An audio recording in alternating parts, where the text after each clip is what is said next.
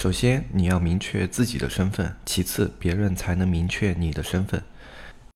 一片叶子可以遮目蔽日，一番良言可以醍醐灌顶。我们在前方披荆斩棘，希望后来者一帆风顺，共享商业智慧，共享创业成功。欢迎收听本期纸木淘宝内训。大家好，欢迎收听本期不严肃、不客观、不中立、不理性的大型娱乐经验淘宝分享节目。我是你们的老朋友黑泽，今天要跟大家聊一个比较小众的话题。因为这个话题呢是有部分淘宝卖家需求，但是大部分淘宝卖家他没有这样类似的问题。但是呢，我觉得这个问题大家都可以作为一个借鉴，因为也许以后你可能淘宝店想做一个转型啊，或者说你想对自己的商品做一个转型啊，你可能会用到这样的思路。那么我们今天要讲的内容呢，就是如何去定位你自己的店铺。那么这个定位不是说我们风格和调性的定位，我们这个定位呢，指的就是你这个店铺最初。期我们要决定用什么样的方法去做，比如说你是一家网红店，一家正常售卖的淘宝店，还是一家靠淘客的店，然后或者说你是一家品牌店，这种店铺根据你的最初的种类的不同，你最后能够去选择的方法以及运营的方向都是不一样的。那么类似于我们自己的话呢，我们都是做最普通的淘宝店。很少去做类似于像网红店啊，或者说像微淘店啊这样的店铺，就我们很少利用内容营销或者网红营销。但是呢，这样的店铺呢，我们也有一些运营朋友在做，他们用的运营方法跟我们就完全不一样。所以说，如果你是在经营一家网红店，或者在经营一家微淘店，或者在经营一家直播店，那么你所需要的思路跟我们普通去做淘宝店的思路是完完全全不一样的。那么今天这一期节目，我们就来解析一下这每种店铺之。间他们到底有着怎么样的差别？首先我们要讲的呢，还是正常运营的店铺，因为正常运营的店铺是我们最多见的。像这样的店铺呢，我们经常用的运营手段是非常简单的。首先一点就是你的标题这种页面基础的所有的工作都要做到位。就类似于你的标题为什么要做到位呢？因为正常的淘宝店铺都是依靠搜索流量作为最大流量的，在这种情况下，你的标题取得够不够好，就决定了你这个标题它覆盖的整个客户群的范围。如果你的标题里面的词使用的太过局限呢，那么你这个标题它的上限就会比较低，也就是说它最终辐射的客户面就会显得比较的小。而如果你标题取得够好，而且选词选的够优秀的话，那么你覆盖的客户面就会特别的大，而且这些客户相对来说转化什么的都会比较的好，表现都会偏好。那么在这种情况下，标题就是起到了一个最基础的覆盖客户的作用。如果你标题取得不好，你就覆盖不到那一部分客户，那么你这个商品最后的上限就会比较低。哪怕你的运营手法再强，那么如果你的上限不达到一个优秀的一个级别的话，那么最终很可能因为标题局限了你这个产品的表现。当然。在一个能够做到整个行业顶尖店铺来说，标题肯定不存在问题。而一些刚刚起步的店铺，你的标题即便做的比较差一点，但是你最后如果用了运营方法得当，也能够获取到一定的访客数，它的优劣体现的不那么明显。但是呢，一个好的标题是可以让你事半功倍的，所以我觉得一个比较基础的店铺也需要在标题上去下到一定的功夫。这就是我们正常运营店铺首先需要做到，就基础，就标题。还有详情我们之前说了很多了，我这里就不说了。就这种基础方面你一定要做好，然后在这些基础方面做好以后呢，你需要去决定你的运营手段，比如说你要去开直通车，或者说你要去推淘宝客，或者说你想要开转展，这种都是你运营手段的选择。在这些运营手段的选择上其实没有特别多的讲究，最后的目的永远记住只有一点，你是为了自然流量的引入。为什么是自然流量的引入？我们前面也说得很清楚，大量的自然流量才能够给你店铺稳定的盈利。如果你一直用推广或者说用付费手段去获取流量的话，而不考虑自然流量，那你最后可能会导致你这些。推广的亏损，因为你的付费你没有计算它最后能够产生的实际盈利，那么你这些付费就是没有目的性的，没有目的性的付费是最容易亏损的。这就是我们正常运营的店铺需要去考虑的几个点啊，也是最基础的点。那在正常运营店铺以外呢，我们现在见到过最多的一些店铺是网红店。网红店呢，因为它现在整个店铺他们。曝光量特别的高，因为现在有一个人气指标嘛，而网红店的人气指标往往是比较高的，所以网红店从以前基本上只有那一部分粉丝能看见，变到现在了，那种正常的用户在搜索的时候也能看见他们的店铺，这就证明了一个趋势，就是网红店开始被淘宝所认可，淘宝也开始给这些网红店一定的流量扶持。在这种情况下呢，有很多人他们都看到了网红店，然后看到这个店铺的数据都还不错，然后他们也去模仿网。红店的风格去做自己的店铺详情，去用他们的详情逻辑，然后还去运用了他们类似的一些推广手法。但是呢，你要知道，别人的店铺去做这样的手法，是因为前提基础他们有一个网红账号，不管是微博公众号还是其他的什么社交媒体的网红账号，他们总归是有一个账号的。在那些账号之下呢，他已经有了一个稳定的粉丝体量，而这些粉丝体量呢，就是他的固定受众，而且相对来说一般。的网红账号，他们旗下的那些粉丝量都是非常大的。那么在这样的一个环境之下，你如果单纯的去模仿他们的页面，模仿他们的逻辑，而没有那一份粉丝群的话，你最后能得到的效果是非常非常差的。因为你首先没有一个受众目标，那么你的所有逻辑点是没有对应到受众的。也就是说，我们俗称那种抛媚眼给瞎子看这种感觉，就对方是完全没有 get 到你的详情页里面各种各样的点的。这种时候就产生了我们常说的一个定位错误。你本身没有一个网红基础，但是你想要去做一个网红店，这就是你店铺的定位错误，也就是我为什么今天来讲这一期，因为我们社区里面有一些店铺，特别是在服装类啊，或者说一些饰品类啊，他们经常去模仿一些网红店的风格，但是你要知道，你们所要面对的客户群和那些网红店的客户群是不一样的，你要先明确自己，你有没有他们网红店同样的资源，如果你没有他们同样的资源，又用了同样的推广手法的话，那么你这个推广手法就是完全反方向的，因为我们正常的用户不会因为你的一个微博账号而去为此买单，他们网红店去买单是因为他们网红平时已经经营了他们个人的形象，他们个人的标签，比如说这个网红他是一个美妆类的网红，那么他经营了一个我在美妆类是非常有经验这么一个标签给他的粉丝群，那么他的粉丝群会认为他所推荐的美妆产品，或者说他所卖的美妆产品都是非常靠谱的，他会认为这就是美妆产品里面最好的那些，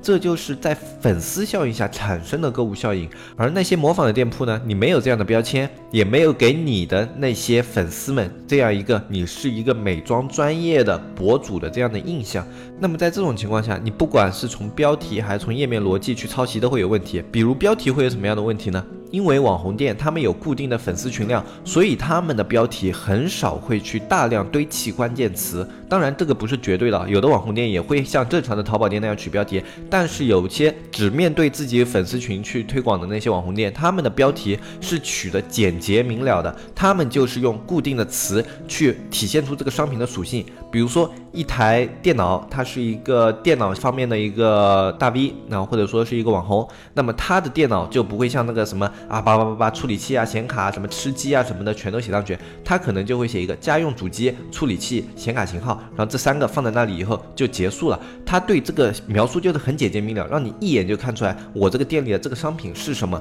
因为他的粉丝。可以有其他的方法进到他的店铺，看到他的产品，可能是他自己推的链接，可能是搜索店铺名进去，各种各样的。那么他们就不存在于一个用搜索词去找宝贝这样一个行为，所以他的标题可以取得比较的随意。那么如果你也模仿他的一个方法去取这样的标题，而你没有这样的粉丝群的话，那么你很有可能就是。你这个标题拿不到一个大流量，或者拿不到主要流量的，那么你之后哪怕你付费去推广什么的，都有可能没有太大的用处。这就是为什么我们店铺先要找准自己的定位，不要盲目去模仿那些看似比较好的店铺。有的看似比较好的店铺，他们的一个基础跟你们是不一样的。还有一个最近比较火的一种店铺形式叫直播店铺，这也是同理的。因为直播店铺的时候，它通过直播，它有一个曝光量。直播在之前的时候，他们的一个曝光的推广量是非常高的，因为之前淘宝在推这一块嘛。然后在直播的时候呢，大家可以通过直播里面去对这些人他所推荐的产品有个概念。比如说有一些啊卖海产品的一些卖家，他们会说自己在海边挖蛏子，或者说怎么去钓那些贝类这样的直播过程，他们会放在这样一个呃淘宝首页进行一个直播。那么这种直播别人就会非常容易买单，因为他知道，哎，你的海产品都是在海边上挖起来的，或者说啊你这个养殖环境我看到了已经非常的好，非常的干净啊，我不存在任何购物的风险什么的，包括一个包装啊什么的流程，他们都会直播过去。那么客户在看这些直播的过程中，他们就产生了一个信任感啊，就是说你这个产品我是可以相信的，而同时他的直播间可以直接链接到他的店铺，所以说他的产品里面它的详情或者说它的标题已经占比较小的作用了。他靠直播来拉取最大客户流量的话，那么他就是靠他的一个产品的呈现以及这个包装啊，或者说。制造过程的呈现，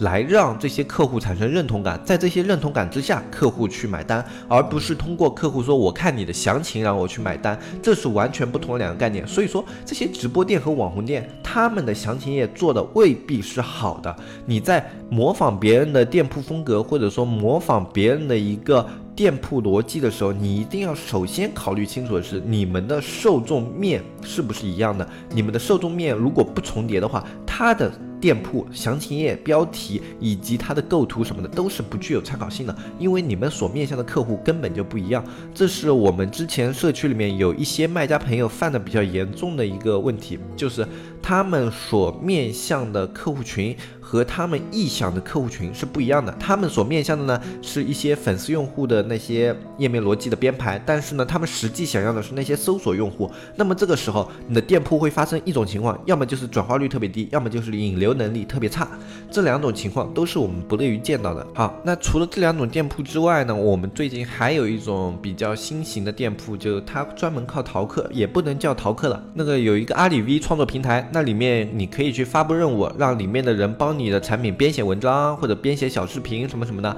让他们用这种方式去帮你推广，就非常像自媒体或者微信这种形式去给你的产品某个宝贝去做推广。然后现在有很多店铺，他们有一些固定合作大 V 啊什么的，他们的产品就会经常的去上这些阿里 V 的创作平台的这些推荐啊，或者生活实验室啊这种地方。然后有的呢，他们也会。主动去找比较优秀的商品进行推广，就在淘客里面去找，然后进行推广，然后把链接放在自己的文章里面。当然，这比较小概率，除非你的商品在他们看来表现特别的好，或者特别适合自己的那些用户群啊。除了这种情况之外呢，一般都是自己去和这些大 V 谈一些合作。然后在这种情况下呢，他们这时候呈现的就叫一个内容创作店铺。他们这些店铺呢。他们所呈现的重点也不在于详情页，而在于这些内容的文章。不过他们的详情页同样的重要，因为有的客户他看完文章推荐以后进来还要看你的详情，这种详情它还是比较重要的。但是相对传统店铺来说，它的详情的重要档次又往下降了一个等级，因为它首先在大 V 那里有一个推荐，有一个呈现，在那里呢，它已经通过这些大 V 给他们这些。客户定位呢有一个心理预期，就是说哦，你这个产品可能呃，如果是电子类的，可能性能特别棒；如果是服装类的，可能面料感觉特别舒适，或者说啊风格特别的潮啊。然后如果是其他类目的，就会有各种各样的优势呈现在文章里面。那么他们点进店铺之前，心里有了一个大概的定位，只要这两个定位相互重合，那么最后他有很大的概率在你的店铺里面下单。这就是现在一个微内容创作的店铺，这样的店铺呢。它非常注重的，嗯，是一个你对粉丝的维护。像这样的店铺呢，他们一般微淘也会做得非常的好。他们会把那些引流进来的顾客，通过自己的微淘进行，没有特别好的形容词吧，就二次洗脑吧，就这样说吧。等于说自己去把自己的产品再呈现一遍，把这些优秀的点，或者说跟别人的对比的点，在自己的微淘里面再做一遍，等于是让客户在脑中一遍又一遍的生成我这个店铺里面产品更好这么样的一个印象。这就是现在这些微淘店铺的做法。当然，微淘店铺的话有一个门槛，就是你首先要有一个长期合作大 V，他愿意跟你合作，他跟你合作效果特别好。那么如果你没有一个这样长期合作的渠道呢，其实这个方面就跟淘宝客一样，还是比较难以打通的。因为淘客也是这样的，除非你的产品特别有优势，他才愿意长期帮你推荐。如果你的产品只是表现一般，或者说只有偶尔那么一两个产品表现还好的话，他也只会跟你做一个短期合作，就像我们现在店铺这样的，不会跟你做一个长期合作。那么或者另外一种情况是你这个淘客佣金开的非常的高，那么他会花大力气帮你去做推广啊，这也是一种情况。但是那种情况就往往是亏本去做推广，类似于刷单了嗯，而且有时候亏的要比刷单还要多。那么如果你在你的竞争对手或者说你这个参考店铺，你去看它的整个店铺的流量构成，这款产品如果它流量过构成大部分来自于什么啊手淘首页推广，或者说来自于微淘营销，那么这样的店铺你也是不具有参考性的。所以说我们说你在模仿一家店铺的时候，去解读它的数据是非常重要的一个步骤，因为你解读它的数据就可以去明确这个店铺它的定位。你明确了它的定位以后，你才知道自己跟它的定位是否相符似。如果你们的定位不够相似的话，那么最终就会导致你的整个店铺所有的运营策略跑偏。所有的运营策略跑偏是非常恐怖的一点情况，因为运营策略的跑偏会导致你的运营花费上升，也会导致你的人力成本上升，更加会导致的就是你最终一个呈现效果并没有你预期那么高。这种情况都是我们运营最不愿意见到的几种情况，因为在这种情况之下，你的亏损额度是非常非常难以控制的。如果能够及时的反应过来，那还算好。就有的店铺，他们可能运营了很久都不觉得自己在页面啊或者什么地方有问题，那么他们最后就会导致这个店铺一直做不起来。那么如果店铺一直做不起来的话，那面临的可能就是倒闭，或者说再去寻找别的东西再做，重新再做啊。很少会有一家店铺在运营策略跑偏的情况下还能做起来的，这种情况是非常非常少的。那么我们一家正常的店铺有没有可能去转型成啊网红店铺或者怎么样的？是有机会的。但是你在最早的时候运营策略你要有一个过渡，你不能说你想要转型成网红店铺，你就直接把网红店铺的风格拿过来直接做，这样是有问题的。比如说我是一家现在正常运营的搜索店铺，我的整体的搜索量还可以，是一个正常水平呢。那么这时候我要转网红店铺，我要怎么转呢？首先你需要去有一个比较好的社交媒体上面去做注册一个账号，你可以是微信，可以是微博啊，也可以是其他的类似于抖音啊什么什么的，你都可以去注册，然后。你要很花心思，就是你至少要跟那些网红同样级别的那些内容，你要呈现给大家。你要有内容呈现，你才有可能长期作为一个网红账号去吸引粉丝。如果做不到这一点的话，那么你最后这个问题就会比较的严重，就是你无法形成一个网红账号。那么这样子的话，你去做一家网红店也就不成立。那网红营销可以分为几种呢？我觉得大致可以分为两种，一种是自己做内容营销去圈定粉丝，这个过程。是相对非常非常漫长的，因为你自己去圈定内容的话，你要对内容编辑要有非常深厚的功底，而且对你的运营内容的拿捏要非常的准确。一旦你的运营方面啊，就这些内容运营啊这些方面你的定位不够标准，以及你最后发力的方向不太正确的话，那么你的粉丝是很难圈定起来的，没法达到一个你去维持一个店铺那么大的体量。还有一个方向呢，是借助别的大 V。给自己的店铺或者说账号去造势，有很多就这样做的店铺，而且最后做的非常成功。当然，这是需要一定非常大额度的花费的。比如说，你可以去找微博或者微信上面那些非常有影响力的一些账号，然后去给你的商品做推广。比如说一些公众号，有的公公众号他们有很大群的那个粉丝群，然后他去做一篇文章，给你这个店铺做一个推广。啊，你可以找好几个这样的公众号，那么你这个就可以迅速积累起大量的粉丝，然后利用这些粉丝的聚集呢，你可以跟这些公众号说你有一个账号或者什么的，可以向让这些粉丝去关注这个账号，有一个什么样的打折，你只要愿。愿意花钱的话，一般他们都是愿意去帮你做这样的一个宣传的。然后在微博上的话就更加简单了。我以前是见过一几家是这样做的，就是说给一些大 V 能不能给我这边的商品试用一下？如果你觉得不错的话，那么我就可以啊给你一笔广告费，然后或者说呃你再给我这个商品做一个推荐，然后这个商品可以定期给你做一个免费试吃啊，包括新品啊什么的都可以啊，就你可以免费的每一期商品我都可以免费寄给你，然后你只要帮我这个商品你拿到以后做一个广告就可以了，然后如果效果特别好的话，我还可以给你广告费啊，类似这样的一个手法，这也是有的网红店铺的一个运营的策略，然后你同时在哪个平台做主要的推广，你就在哪个平台开一个账号，然后让这些大 V 可以把你的账号推荐给他们，然后在这样一个过程中，你也可以累积自己的粉丝，这是网红店的另外一种思路啊。因为有之前有很多店铺，他们都是去模仿网红店的风格，然后我们团队跟他说，你这样做有问题，你这样直接做的话会效果非常的差，然后他们就说啊，那我想要做一个网红店类似的，那怎么办？那我们给他们提出的也大部分是这两种意见啊，在这两种意见呢前提之下呢，你才有可能去转型向一个网红店。但是我还是要告诉各位，网红店是非常难做的。我们最好的建议就是，你要么本身是个网红，你去做网红店，这样问题是比较小的。那如果你是一个正常的店铺，你想要去转型做网红的话，成功案例非常少，有，但是成功案例非常少。就我知道的，可能也就十来家吧，没有特别多。就我从做淘宝到现在，我知道有。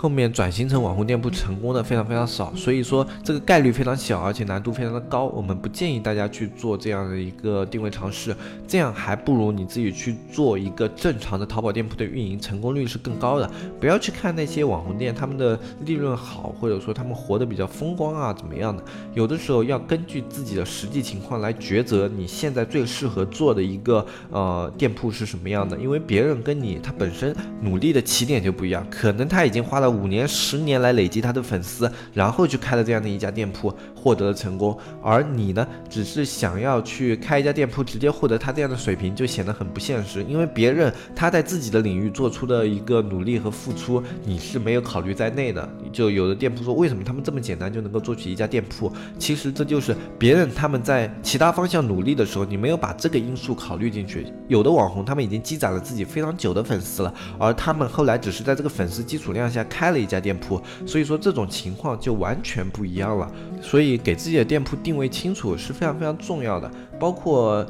嗯，我们生活中可以看到很多很多这样的例子。就比如说你去看有的那些网络创作文学上面，你看那些呃每年的那个作家排行榜，他们网络创作。前十的，他们的收入基本上都在两三百万往上，最高的甚至有几千万这样子的。然后别人说，哎，为什么别人只要写写文字，他就可以盈利到这么多？但是你没有看到他在这个榜往上攀升的时候，他在最早进行创作的时候付出了多少努力？他可能是啊吃的干的都没有，或者说一边工作，每天在抽时间啊抽一晚上的时间去创作自己的小说，怎么怎么样的？这些付出和努力你都没有看在内。那么你只考虑他为什么能赚这么多钱的话，你是。想不出别人为什么能赚那么多钱呢？因为别人是在你看不到的地方，他们付出了不一样的努力的。包括以前做直播啊，你说他们打打游戏为什么就可以赚那么多钱？那么别人首先他有一个打游戏的天赋，其次他想要靠打游戏直播赚钱也不是那么简单，他需要有一个直播方面的才能，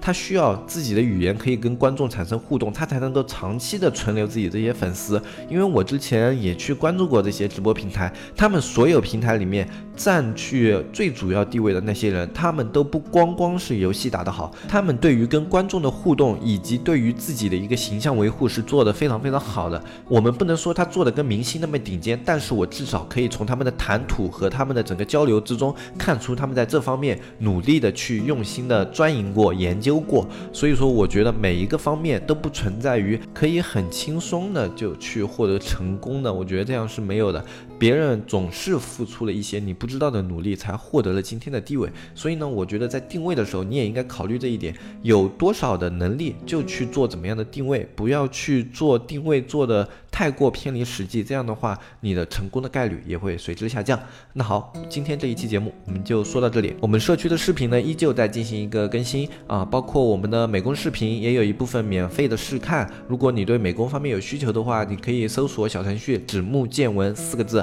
然后就可以进入我们的小程序去看一下这几个美工视频，我相信应该会对一些新手入门的美工，以及一些想要自学美工的店主也会有所帮助。那么关于运营的部分呢，你需要付费开通。那么付费的话，只要联系我们小安，拼音指木电商，添加微信，嗯，你就可以搜索到我们小安，跟小安联系一下怎么开通社区权限，他会都会告诉你。那么今天这期节目我们就说到这里，我是黑泽，我们下期再见。